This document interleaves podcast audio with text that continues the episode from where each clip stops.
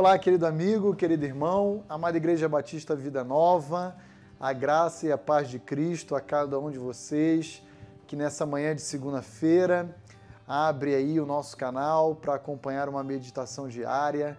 O meu desejo é que a gente possa, ao longo dessa semana, crescer no conhecimento de Cristo, como temos feito já há mais de um ano, praticamente mais de um ano que temos gravado devocionais e compartilhado com você uma palavra de esperança. Se você adentrou aí recentemente o nosso canal, você poderá ter acesso a todo o conteúdo que nós também oferecemos no ano passado para que a sua vida e a sua família seja ricamente abençoada pela palavra de Deus. Essa semana eu gostaria de meditar um pouquinho com cada um daqueles que nos acompanham a respeito da expressão cunhada chamada de resiliência. A resiliência é uma palavra muito utilizada para alguns materiais que, debaixo de pressão, calor, ah, sobre muita força, ele guarda uma característica de elasticidade. Ah, essa expressão é muito cunhada também para a vida humana quando nós passamos por momentos de sofrimento, passamos por momentos de dor, de perdas, e então isso vai mensurar a nossa capacidade de voltarmos ao nosso status quo, à nossa realidade normal, sem qualquer pressão. Ah, de maneira que a Bíblia fala para mim e para você que, como povo de Deus, como filhos dele, nós temos que ter uma alta capacidade de resiliência, ou seja, uma alta capacidade de suportar provas, dificuldades, pressões sobre nós. E, e, e, a Bíblia também é muito clara ao dizer que Deus é um desses promotores da resiliência, porque Ele é aquele que vai nos colocar inúmeras vezes aqui na terra à prova.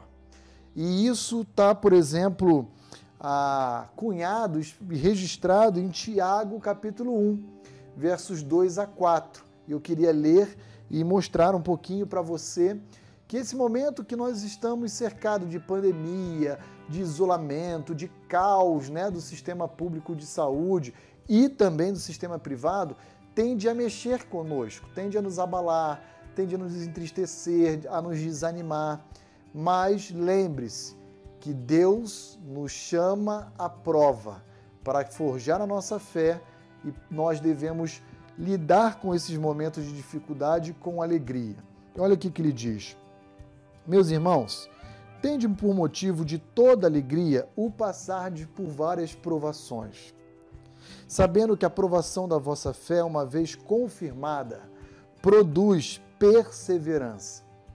Ora, a perseverança deve ter ação completa, para que sejais perfeitos e íntegros e em nada deficientes.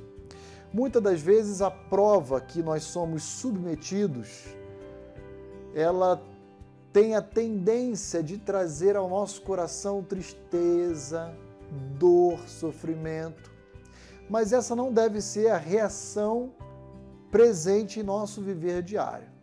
Tiago diz: nós devemos enxergar as provas com alegria, entendendo que ela vai nos levar a produzir em nossa vida um ambiente de perseverança, de insistência, de persistência da nossa fé em Deus. E tudo isso tem um objetivo final. Tem o objetivo de ter com esse resultado uma ação completa e produzir em nós homens e mulheres íntegros e perfeitos, completos, em nada deficiente. Então, a minha palavra nesse início de semana é: qual o grau da sua resiliência?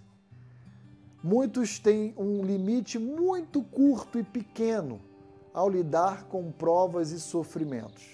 Eu quero dizer a todos que me assistem que temos que insistir e lutar para que o nosso limite cada vez seja maior e assim a gente possa ser encontrados diante de Deus completos, perfeitos e inteiros, sempre reagindo não com murmuração, com tristeza, mas, sobretudo, com alegria, enxergando em cada oportunidade de pressão, de dor, de sofrimento, uma ocasião oportuna para nos alegrar e manifestar o nosso contentamento em Deus.